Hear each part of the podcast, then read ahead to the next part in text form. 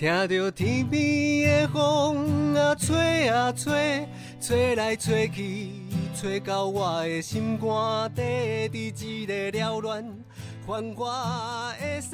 界，好佳哉有你陪我走一逝。嗨，今天又来到我们的一起到老 Podcast。嗨，Hello，我们今天有另外一位小鱼，因为今天我们老鱼，哎、老鱼，我们今天我们的呃另外一位原本跟我搭档的主持人小鱼啊，他今天就是有事不能来录音，所以我曼玉呢今天邀请另外一位年轻 UK 的鱼，我们我们的小鱼，另外一位小对，鱼，大家好，我是另外一位小鱼 带鱼。好，我们今天小鱼要跟我们来聊聊，因为我们小鱼他是在我们红道呃是负责有关心理方面、心理议题的一个方案的伙伴，所以我们今天会带来一些哦、我们一个我觉得是会是内容满满、非常扎实的一集，就是内节目内容哦。那当然就是呃，我们今天谈到心理的议题，当然我们讲到有可能稍微有严肃一点点的，严肃一点点不用转台，我们 严肃一点点。我们讲到有关于就是呃生命，生命到末端这件事情，那我们怎么怎么态度怎么处理这样子？那前阵子的泰鲁格事件，其实会让我们体会到生命的无常。嗯，那对于已经过世的人，那我们就是在此是希望祈福啊，希望他们能够安息这样子。那不过我们今天还要聊的，其实是有关于活着的人。当这些生命必经的历程来临的时候，我们要怎么去陪伴这些历经呃历经这种丧亲之痛的朋友？是那又要如何关怀自己，一起去面对呃就这种失落或是死亡这样？那我想要问问小鱼，就是你第一次想到死亡这件事情，呃，你现在很很很年轻，跟你差不多年轻而已。OK，就是好。那其实你第一次想到死亡这件事情，大概多小啊？我我现在回想起来，我觉得倒倒也不是说，嗯，我第一次想到死亡到底是哪哪一个时间点，因为可能那个时候也不会特别去意识到这件事。但是我第一次接触到死亡，应该是我小时候，就是呃，小时候不是都会养很养很多的动物嘛？是，对，然后就是我们家可能不是不太适合养动物，因为我就是小时候养死了蛮多只动物的。然后我印象最最最最深刻的是，就是小时候我养不是会养那个天竺鼠嘛，嗯，然后我居然让它去洗澡。哦，我天竺鼠不能洗对，但我不知道，我就觉得它感觉好像想要洗澡，然后我就把它拿去洗澡了之后，然后回来看它就是一直不断的在拨那个水，好像它应该是玩的很高兴，结果没想到它是在做垂死的挣扎。啊对，然后之后它就死了，然后我就很傻眼，因为想说我也只是为为了它好，然后就是帮他洗个澡，然后让他香喷喷的。然后我记得我那时候哭了一整个晚上，因为我觉得好像是我害死他的。哦，对，所以那是我最印象深刻关于死亡的这件事情。对，嗯，我记得这 真的是蛮妙。我对我第一次，我今天我现在才知道，此时此刻才知道天竺鼠原来不能洗澡。对，它是完全不能洗澡的。哦 OK，好，好。那我自己我自己第一次呃想到死亡这件事情，我是我在看一本书，嗯。我那时候然后大概是小学不知道四五年级吧，是。我那时候在看那个金庸的《神雕侠侣》。啊，然后呃，如果有看过的，有看过这本书的人，应该知道，就是里面的女主角小龙女，就是呃，就是他不食人间烟火嘛，所以他对于生跟死这件事情也是看得非常的淡然。是然后我那时候小时候看到这一段的时候，然后我就会不禁的跟他一起想说，嗯啊，对啊，就是因为他常常就把一句话挂在里面，死了就死了，不然能怎样这样然后我就拿着，我妈一直在问这个问题，呃，请问死了之后要要要怎么办？我们死了会怎么样嘛？嗯这样子，然后就一直抓着我妈，妈问这件问题。然后因为我妈不是一个很会很会聊死亡这件事情的人，然后她想说你到底在看什么东西呀、为什么？傻眼。傻眼，为什么一直就是要问我这些问题？我就说你回答我嘛，嗯 这样子。我只记得就是我第一次小时候很很认真想要探讨的时候，嗯大概是因为看了这本书，对但这本书始终没有给我给我一个答案。不过其实长大了之后也才发现，就是也还是不知道死了到底会去哪里啊。对这就是是一个很未知的一个一个大灾问这样子，对但我我家人还是没有比较少谈到这个 这个话题。是对啊，那其实呃，我觉得在听众朋友也可以就是试着回想一下，因为我们我们在这个我们的生命历程当中，我们第一次去面对这样子的议题的时候，哎，大概是什么样子的情况？而我们又是又是如何帮自己找到这样子的答案？嗯哼，那我觉得就是或多或少，大家可能都会在不管是午夜梦回时分，还是你在看到某一本书的时候，可能都会有这样子的想法。是。那我们今天就是聊到第一个，就是呃，我们可能。我们可能不一定是我们自自身，我们我们或多或少啦，就是我们自己的亲戚朋友，可能已经有人已经面临到呃，就是他的亲友已经过世了这件事情。那其实呃，我们很多时候呃，其实很多时候，如果我们自己如有有没有经历这样子的丧亲之痛的话，有时候会比较难去跟他互动。对，对不对？就是哎，就是他哭得很伤心，那怎么怎么办？不要难过吗？还是说就是哎，没有关系啊，人死不能复生啊？就是这这种，如我们如果很拙于表达这样子，或是呃很难去安慰、很难去陪伴的时候，其实小鱼，你觉得我们应该要怎么做比较好吗？嗯，我觉得不管是有没有接触过生命经验的，就是死亡经验的人啦，就是一定是在面对这种死亡议题。一定会特别的紧张，因为呃有时候大家会不知道怎么样去承接那个情绪，所以他就会变成是像刚才就是方怡这边说的哦，就是哎为什么？就是哎那你们就不要不要难过，就是不要去想这样子，但是事实上你们反问自己这个问题，就是怎么可能不去想？对吧？你会你会想到就是会想到，你不会想到就是不会想到，不会不会因为旁人说就是哦你不要去想，然后就是哦对对对，那我不要去想，然后就不去想。所以呃在经验里面的话，就是我们有整理出一些小小的撇步，那我们就是简单把它称之为三步一要的口诀。对，那发现其实步蛮多的，就是有三个步，所以就是其实我们就是很多事情其实都不用特别想要做什么事这样子。对，然后三步的话就是包括了不鼓励。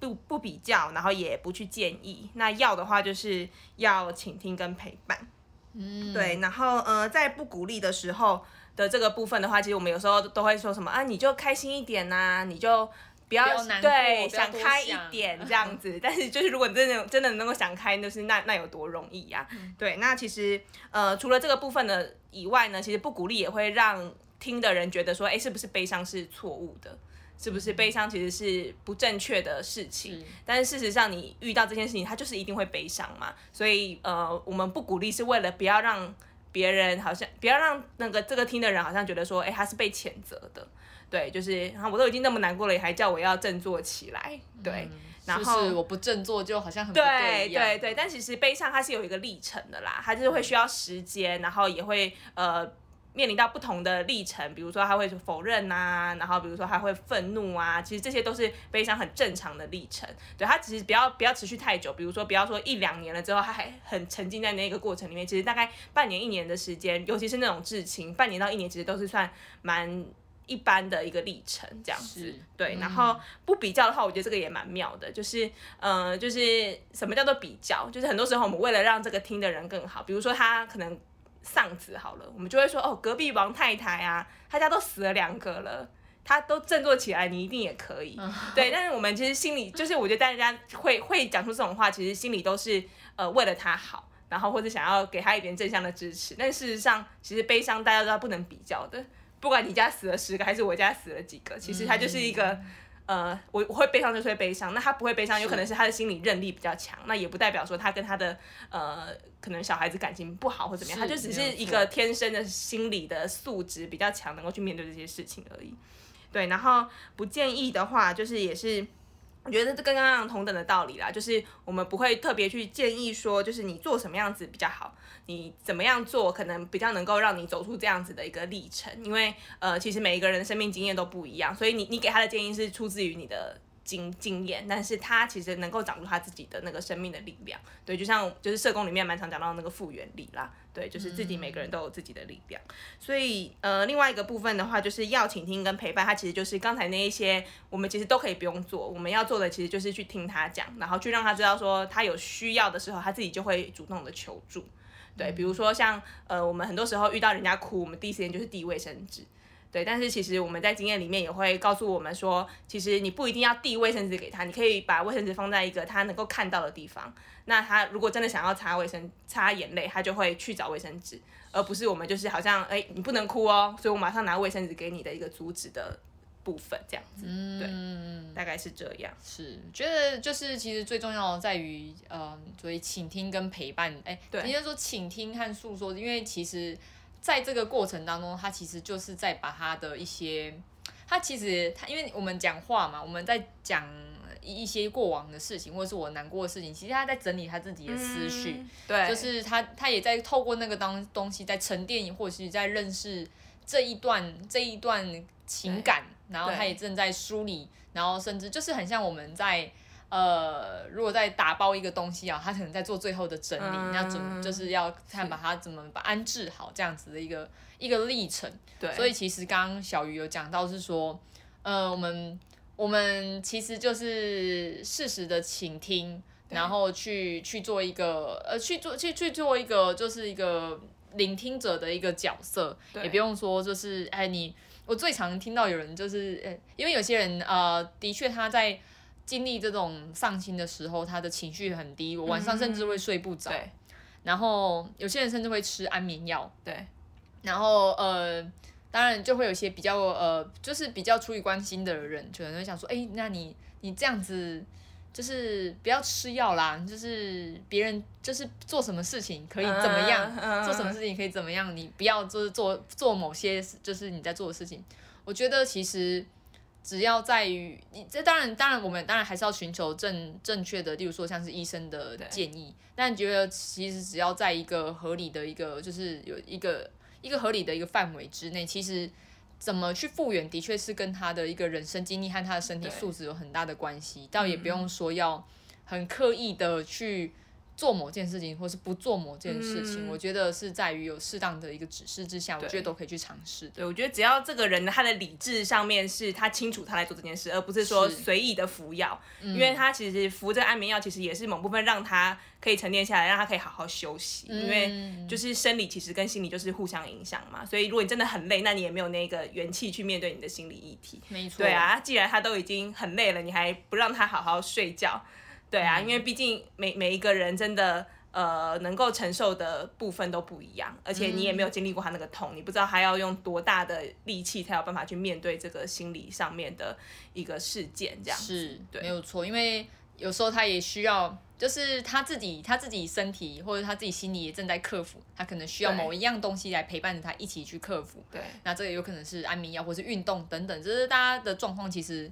不太一样，这样子。对啊，而且我觉得你吃安眠药某部分也是代表说，其实你还是很想要活着，你想 你想尽各种办法去让自己好起来，对你想要让自己的这个情绪有一点好转、舒缓这样子。对啊，哎呀，当然就是，当然还我们还是要劝是说，就是当然有有一个聆听，你知道自己在做什么，还有聆听医生的医嘱，我觉得这都是蛮蛮需要互相搭配这样子。嗯，没错，嗯，那我们讲完就是呃，例如说陪伴至，就是我们的亲朋好友在面临丧亲之痛的这一段之后，那我们来聊聊，呃，因为我们很多时候在于关心别人，不管是呃不管是呃我们这次看到泰鲁格，或者是我们在在面临到我们朋友、亲朋好友历经这样的历程，其实有一件事情很重要的是，我们怎么看待自己，呃，去感受这种失去的痛苦的时候，这种感受。我们举个例子好了，就是呃，例如说啊，我我呃，就是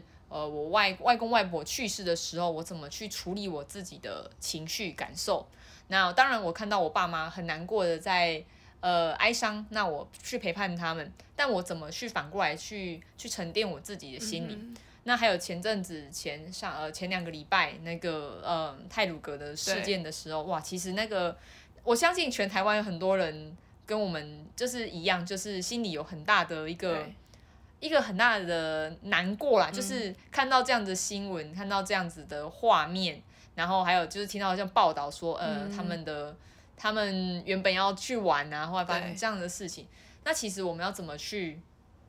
处理这样子？因为失去的练习其实是其实不断的在我们其实，在生活当中都不断的在进行，对有大有小嘛，对像是小时候，呃，就是之前小友有聊小有聊过，就是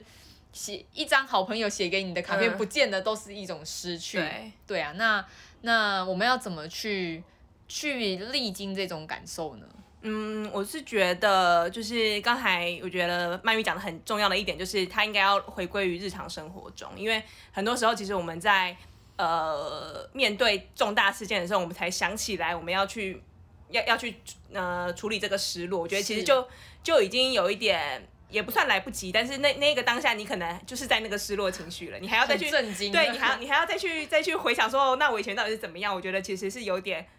不太可能啦，对，因为你你你已经被你的情绪包住了，对，然后但是我觉得呃，如何是在比如说你现在已经比较平复了的状态底下，然后去思考说，哎，那呃，比如说像刚才最一开始的时候，曼玉带着我们去呃思考第一次面对死亡，第一次理解死亡是什么样子的呃。状况，然后你的心情是什么？那它有没有影响到你现在的对于死亡的一个态度？因为像我们可能过往呃很多时候，比如说像曼玉，她就会聊到说，她的母亲其实很难跟她聊死亡。那很多时候我们呃或许也都或多或少有经验，就是我们经过一些比如说丧葬场合，可能大人也会说哦卖垮了卖垮了，好像看那个会很触眉头。那其实这一些微小的动作，其实都影响了我们对对于死亡，哎，好像是很可怕。对我们就是不要去接触它，尽量避免它，对的这样子一个一个印象。对，那但事实上，我们其实聊死亡这件事情，就是刚才曼玉其实有提到，就是我们每一次的述说叙说，其实都是让我们能够对于自我有整理。那其实每一次的叙说，也会让你自己的那个心里那个担心越来越放下，因为你有机会说出来，其实你就越来越不怕。这件事情了，对，所以呃，我觉得怎么样去在日常生活当中，可能呃播一个，比如说你现在听完这个 podcast，然后你就呃可能播半小时的时间，然后去把你呃过往可能面临到死亡的经验记录下来，或是甚至是刚才提到的小失落，对那些很难过的心情，那比如说是呃朋友，因为因为以前国小六年级每每两年就会分一次班嘛，那可能对于对于很。呃，对于有些人来讲，那个分班就是跟朋友离开，那个也是一个很大的失落，或者像毕业，其实也是失落。对，但是其实很多时候我们都会说啊，不要难过啦。我们很多时候都被这个东西去掩盖了我们想要难过的这个心情。那呃，或许这个时候你可以在独自一人的时候把这个感情表表达出来，然后或是呃，你可能可以用你任何习惯的方式去听一首音乐啊，去把这个呃情感慢慢的去流露出来，然后去代谢掉。其实就是我们每个人都运动嘛，运动它都需要汗的代谢，但是我们心里其实一直都没有代谢，它就是一直囤积在那一边。对，所以其实借由叙说，借由书写，好了，你可能可以写下呃你那个时候的经验，或是你好像有有有一个朋友，他可能离开之后，你从来没有告诉他你的呃你对他的怀念，那你也可以用书写的方式写下来。其实这些方式都是可以让我们在面对死亡这件事情，其实。更有勇气跟更平静的，对，嗯，我觉得让我想到那个很像一种仪式感的感觉，就是在呃，但大致大致丧礼嘛，就是其实丧礼就是一种一种比较像是仪式感的感觉，就是如果有人看过《父后七日》那个那个电影的话，其实他就有讲到说，其实有时候这个这一套，例如说他们在历经这种整个丧礼的过程当中，它其实就是一种呃提醒你要把。把这件事情慢慢放下的一个历程，当然，当然，他就是在在整在整理一个，就是让你告诉，哎，这件事情已经发生了，那你要现在怎么去看待？当然，它当然大致是丧礼都是一种仪式感，那小智，我觉得刚刚小鱼有讲到，就是你在书写一个东西的时候，你在失去一个东西，在书写的时候，那它也是一种。嗯，就是在也是在一种抒发，然后正在提醒自己，或者是呃，或是或是帮自己梳理这种情绪的一种一种仪式，让你去哎面对这种失去的失落感，然后或者是你在排解，不是不一定是排解，就是你在你在面对你在看待这件事情，你的一个感受的感觉这样子。对啊，对啊，然后我觉得这真的是蛮蛮重要，就是呃不不必。不用说，其实每次都等到好像发生什么大事、至亲失去之后，其实有一些有一些日常的一个练习啊，我们不一定要一定要死亡，就是他你你你很喜欢的东西不见了，或者是你很喜欢的东西失去了，那种它其实也是一种我觉得也是可以从那个地方在慢慢的练习当中。嗯，对啊，因为像不是很多人会有什么小时候有什么小贝贝嘛，嗯。他有时候就是因为妈妈就会觉得那个都那么脏了，就把它丢掉，但事实上其实它就是有有跟你有那个依附关系在，可是那个那个丢掉，它其实我觉得呃这些东西它就不是只有人跟人之间才有依附关系，你跟这些物品。你心爱的小东西，它就是有依附关系的，对啊，所以那个东西，我觉得也是提醒我们自己啦，就是呃，除了关怀自己之外，我们在面对别人的那个那个依附关系，比如说我们呃，也不要轻易的去，尤其是我们在帮长辈大扫除的时候，对，不要轻易的把长辈的东西丢掉，因为那个不是只是一个呃把垃圾清掉而已，而是它跟长这个长辈之间到底有什么样的关系，其实是我们不知道的。是，就是你的你的那个，那你眼中的垃圾有可能是他的翅膀，没 错衣服真的馆，我都要想到我那个，我小时候在搬家的时候啊，然后我以前很喜欢，呃，一个明星叫古天乐，啊，然后我小时候收集很多他的简报，嗯就是那种、嗯那种年代嘛，报纸就是上面没有钱买护贝卡，就只好就是收集很多报纸，然后把他的 对报道一篇篇剪下来，然后照片留下来。嗯然后我就藏在一个地方，因为我怕被我家人笑啊，是就是就把他们被被他们骂啦，说在干嘛这样子，所以我就藏在一个地方。然后我记得我家要搬家那一天，嗯，然后我又想，我还记得，我想说，我一定要记得，在那个大家在忙的时候，我一定要过去把那一袋我的那个简报有藏在某一个我爸的电子琴的下面，嗯哼因为我爸就还是要藏起来，因为我爸我没有。因为我爸没有，我很久没有弹了嘛，我想说嗯先放在那边，然后我要记得要在搬家之前，然后基本上抽出来，然后带走这样子。结果去找就不见了。啊我就就是哦，整个傻眼，对啊想说我真的是难过到不行，想说天哪，我收集了这么久，那么多年的，对，可是你又不知道跟谁讲，你也不能跟妈妈说我说。想说这样跟我哥讲吗？不行啊，等一下说就是他丢的，就是怎么怎么办？就是就是那个我我到现在还是很，如果因为我想说会不会掉在某一个地方没有找到这样子，然后我一直也没有在处理这件事情。是我现在想到都还是觉得有点。心里觉得心里就有点就是过不去的感觉，就是那小鱼大师，其实我 面对这样子的失去，我应该要怎么办呢？我是觉得就是他，嗯、应该应该，我觉得我觉得我觉得你你能够讲出来，嗯我觉得他当然在在心里一定还是还是有一点难过啦。可我觉得你心里能能够讲出来，其实你就算算算是算是有点放下了。也是啊，就对啊对啊，可是就是你是笑笑看这些东西，所以我觉得呢，在回回顾这一些生命的历程的时候，我觉得呃，它很重要的一点就是我们不去否认这件事情的存在。嗯，对啊，我们也不会特别想说 啊不要再去想那个东西了，我们就是把它哦就是谈笑风生。那我觉得它也是给我们自己的一个小小的提醒啦，比如说就是呃，就是我们。就是要，比如说，我们可以预先预备好了，我们知道我们要搬家了，我们就不能到搬家的那一刻 再再去做什么样的事情。我觉得它就是给我们一个一个提醒啊，就是下一次如果我们真的有这么珍惜的东西的话，我们就是诶、可以在就是预想它有可能会不见得那个那个时时间之前，我们就去把它做做一些收藏等等的。是，对，但是我觉得这个并不是说要谴责说，哎，你那个时候怎么没有把它收好？我觉得这不是谴责那时候的自己，而是从那个经验里面，我们去学习现在还可以再怎么样做的一个一个正向的能量，这样子。是，对，就很像人家在讲到，就是呃，例如说长辈过世了，想说、啊，我怎么以前没有好好的珍惜陪伴？那其实这种经验其实也往往可以带给我们下一次。那我们如何去更珍惜我们身边的人？那样是一样的道理啊，就是啊，那就是我们如何在人呃，就是所谓的就是呃“树欲静风不止”这句话嘛，就是那如何就是在在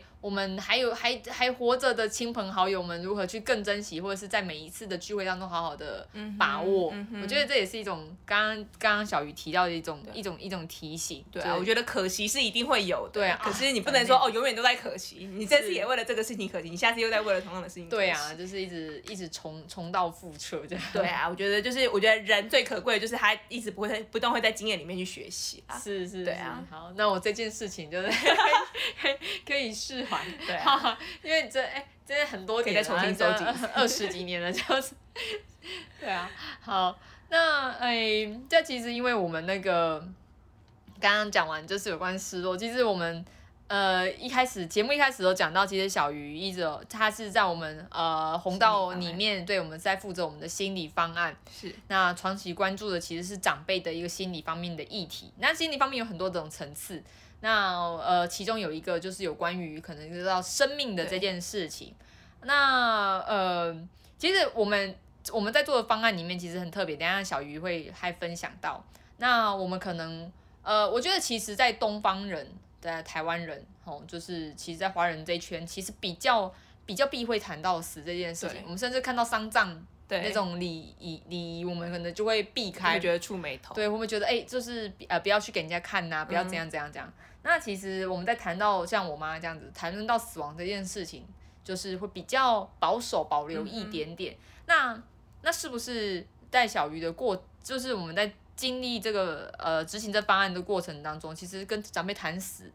你觉得他们是排斥，还是他们的态度会是怎么样子？我觉得其实长辈算是接受居多，哎，可是呃，当然，因为我们的课程里面是志工在跟他谈嘛，老师在跟他谈嘛，所以跟外人谈其实是好谈的。但是怎么样去跟家里面的人谈，其实就会有困难。那呃，有有一些人，他可能是一开始他就他其实就有点抗拒跟家人谈，他就觉得不知道如何开口。那就是呃，但是也有也有一些他是真的有勇气开口的，然后结果却被长，就是我们很很常说卖公贼啦，公贼，你你你先把形态给我加加用嘞。可是就想想看，对啊，难难不成我们要在他就是垂死的时候才跟他聊说，哎，那那你死亡想要？怎么样来进行嘛？对，因为我们其实，在生命咖啡馆的这个方案里面，嗯，会跟长辈聊他对于死亡的态度之外呢，也会让他去规划一些他呃生前或者身后的一些事情，比如说像呃两年前开始推动那个病人自主权利法嘛，或者像已经推动很久的那个安宁，他其实都应该是要在健康的时候去做出一些决定的，而不是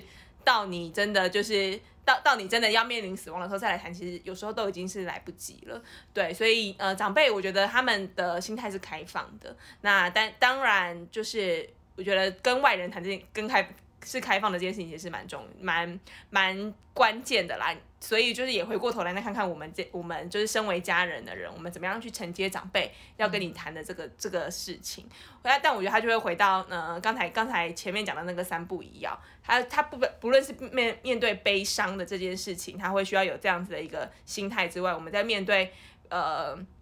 长辈在聊这件事情，其实我们也会需要有这样子的一个心态，就是我们也不要去呃。特特别就跟他说什么啊，你一定会假巴黎的这种就是无谓的鼓励的话，因为没有人会假巴黎，就算我们自己 自己现在这个年纪，我们也不会觉得说我们明天会发生什么事情嘛，不会那么的笃定。所以怎么样去呃，在长辈要聊的这个时候，我们可能可以听听看他说，哎，他他现在提的这个，那为什么他会有这样的想法？是不是他最近其实有发生什么样子的事件？对，然后我觉得呃，听者是蛮重要的，因为我觉得听。听者的态度就会取决了长辈愿不愿意再继续讲下去的这个部分，对，所以我觉得长长辈其实都算是蛮愿意去谈的，对。不过当然也是有少部分的长辈就觉得我们谈这个就是触眉头，那甚至他就是上上了这个课之后就是感冒，他也觉得是这个课害的，对我觉得这还是大有人在啦。不过我觉得，呃，怎么样去？创建一个友善谈死亡的社会，我觉得也是在呃生命咖啡馆里面会期待做的一个目标。对，他说他现在其实，在那个六大面向里面是那个在那个友善环境底下，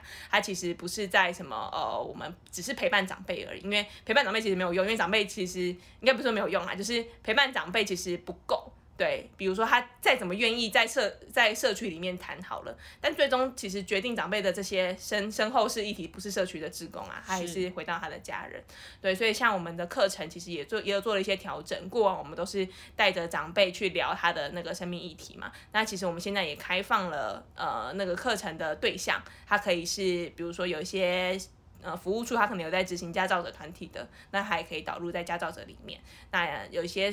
呃，服务处他可能觉得说他的志工其实很需要，对，因为志工其实也是我们很关键的陪伴角色，那也可以让志工们去谈论这个死亡的议题，这样子，对，没错，就是刚刚小鱼就是讲到，呃，其实我们的对象不只是长辈啦，现在我们的对象其实也扩展到，例如说家庭照顾者，那因为他们。呃，长呃家庭照顾者在于长照这边，他就是长期已经陪伴就是这样子，呃，比如说是失能的长辈，或者是呃身体相像在当然相对就是可能比较比较不不好的长辈，对，所以他可能在于这件事情上的感受，可能就觉得哎，好像又更近了一步的那种感觉，对，所以就是呃，我们这这些年来，我们在在课程的方面，其实我们也慢慢的带给这些不管是志工或者是家庭照顾者这边。他们我们希望有这样子的课程，对。而不只是就是因为其实它是真的就是像小鱼刚刚讲的，就是它是一种整个社会的氛围，决定长辈要如何去启对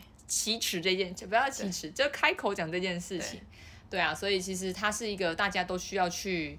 呃一起去努力来朝的一个目标啦，因为对。这没有办法，就是一个巴掌没办法拍响嘛，就是呃长辈要讲的时候，其实我们就是聆听，那聆听他为什么会有这样子的想法，嗯，那那那那在这过程当中，我们还需要做些什么吗？嗯，我是觉得，呃，除了长辈跟你提的时候，你可能可以问之外，就是可以可以延续下去之外，我觉得有的时候我们大家也可以在一些，比如说前阵子的清明节，好了，对，就清明节不止不止雨纷纷，你也可以就是 就是直接开口跟长辈聊，对，因为有的时候我们是需要那个契机，或者是像呃。嗯，比如说有一些名人过世，或者哦，之前不是有那个什么富达人，他不是去安乐死嘛？我觉得有的时候你跟长辈在看这样子的一个新闻的时候，或许你就可以主动的去以聊他人死亡的这件事情为开头，就是哎，那长辈你觉得这个怎么样？对，那就是在慢慢聊到就是自己的死亡，对，因为其实我们在经验里面都会告让我们知道说，其实聊聊他人是简单的，对，我们可以就是像是茶余饭后的话题在讨论。的过程里面，我们也就是埋藏了一些影子，就是哎，那我也借此去了解我我们现在的就是家里面的长辈对于死亡的想法是什么。对，因为我觉得有的时候呃很难双方都准准备好。对，那我觉得就是在日常也我觉得也一样回到日常生活中了，就是我们大家都丢一点丢一点，因为确实呃在比如说长辈他要跟跟你讲这个时候，确实你可能那个时候心理状态就是没有准备好。对，那但是你可能也知道长辈有这样的意愿了，那或许下一次在。呃，有那个契机的时候，你也可以主动出击，对，因为就是如果有机会主动出击去了解长辈的想法的话，我觉得呃，有的时候我们在真的当要面临长辈死亡的时候，我们也会更有那个心理准备啦。我们知道说这个长辈他的愿望是什么，他想要怎么样去安排他的那个身后事，对，因为像其实我们之前就有一个志工，他就是在上完那个生命咖啡馆课程之后，他就去把他的那个呃就是塔位卖掉了，因为他就觉得他要树葬。对，他就其实其实呃，如果我们不去聊，就不知道这件事情。那可能最后他的那个呃，最后的决定就不是他其实最最想要的。对啊，然后或是我们也很常很习惯用宝贝的方式来来问那个已经不在的人，对，但他其实就是一个 chance chance 的问题，对，就是那根本就不一定会是他真正想要的，对。不过我觉得他当然是一个习俗啦，我觉得他还是必须要尊重。但是如果能够在呃生前就去呃跟长辈聊这件事，其实是蛮重要的，尤其是我们呃就是目前这个长辈他下一辈的子女其实还算是人口数蛮多的，两三两三个人，他们要怎么样去决定？他们的父母到底要怎么样来来那个去做一些身后事的安排？尤其是现在宗教这么多元，有可能你的三个子女都是不同的宗教，对。但是呃，如何不是以自己的需求为出发，而是真的以长辈的需求为出发？那就是事前询问就还蛮重要的。所以我觉得要抓紧那个 timing，然后去跟长辈去聊他的呃对于死亡的想法，这样子。对对啊，就是大家也可以也可以就是那个。试着一下，刚刚黛玉有有有讲到的一些方法，就是在例如说我们在新闻上面看到什么样子有关于死亡的议题，当然谈论别人是比较容易的嘛，就是当然有时候谈论别人不一定会运用在自己身上，这也是有可能发生的啦。那可是其实，在因为在讲的过程，我觉得我觉得抒发出来它是一件很重要的事情，因为在讲的过程当中，人人蛮特别的。人类其实，在讲的过程当中，他其实在整理他大脑里面的东西。对。所以有没有讲出来，其实差很多。就是他看到这件事情，跟他实际讲出来的，他已经经过整理整理过了。就是他他可能会慢慢把他的一个真实的一个想法，他已经慢慢的去收合，去去去将他。有时候一讲一次不一定。就是呃呃，因为我们可能很被被打断，还是被怎么样？就是，但是试着试着，他每一次都会推进一些些，对，所以其实下次如果真的有这样子的机会的话，那不妨我们不不不说一次就好像要坐下来了，我们现在就在关门跟你谈死亡，对，这样这样这样太压力太大，了。那我这样很很也不一定每个人都可以接受。对啊，专专业的老师他可能也没有办法做到这对，就件事情。是，但我们每次都要，因为像我们这次 podcast 也是这样，慢慢就是呃丢一带点丢一点给你一点，就是呀一些我们听到、我们看到的一些事情，就是、那在谈这件事也是这样，就是呃在日常生活当中，我们就可以在练习。我们今天其实很多都在讲日常这件事情，对所以就是不管是我们在讲到陪伴失去。呃，日常的失去，对呃，好喜欢东西的失去，或者是我们在讲这种死亡议题的，其实它都是在日常当中都要不断的去练习。有一个不管是自己书写的仪式啊，或者是我们在看到电视上面跟我们跟我们的亲朋好友去讨论这件事情，对。它其实都是一种一种一种练习啊，对啊，对啊，所以就是我们一次一次慢慢来，嗯，对啊，其实我们也会跟长辈们给，就是我们要给他们上这个课的时候，也会给他们一个观念，就是我们谈死亡不是为了呃要去真的要去预备什么，而是为了让我们可以生活更踏实。所以我们都会留一句话，就跟长辈说，就是谈论死亡只是为了要好好活着而已。对，就是我们不是。真的要去对于死亡做多大的准备，要什么要就是吹什么吸收米啊什么之类的这种准备，而是我们在谈论这件事情的时候，某部分就是让我们心里整理了，然后对于这个议题不再那么的紧张了。嗯，很棒。好啊，那我们今天的就是 podcast，我们就是聊到了一些，当然希望大家不会听完啊，就是很沉重。但如果你有这样子的心理，也没有也没有，我觉得也没有关系，啊就是因为呃如果因为不如果不是很常去关注这议题，可能当然初听到会觉得哇，就是好像有一点点，嗯就是心里好像有点什么这样子。但我觉得那都是这都是我们在接触，我们如果没有很常去遇遇到的话，其实第一次会有这样子的情绪，都是很很正常的。对，那也不要给自己太大的，我觉得不用给太自己太大的压力啦，就是好像我一定要做到些什么。对啊。那我们可以就是慢慢来，就是、可以多听。几次 podcast，可能第一次会紧张，第二次就开始慢慢放松了。对，就是后来或许之后，就是你可以呃也在网络上面找到可能呃有其他人的分享文章这样子。那如果说后面有这样的报道新闻呢、我们也可以去呃去去试着去去多看多了解啊病主法，或者是像这样子有没有这种可能比较呃有两方面争议的安乐死的一个话题。那当然就是有关于就是自己在日常生活面对到失去这件事情，我们怎么去处理这样子。哎呀、那我们今天的 podcast 就到这边，我们谢谢小鱼，谢谢曼玉，谢谢大家好，，谢谢，拜拜。拜拜。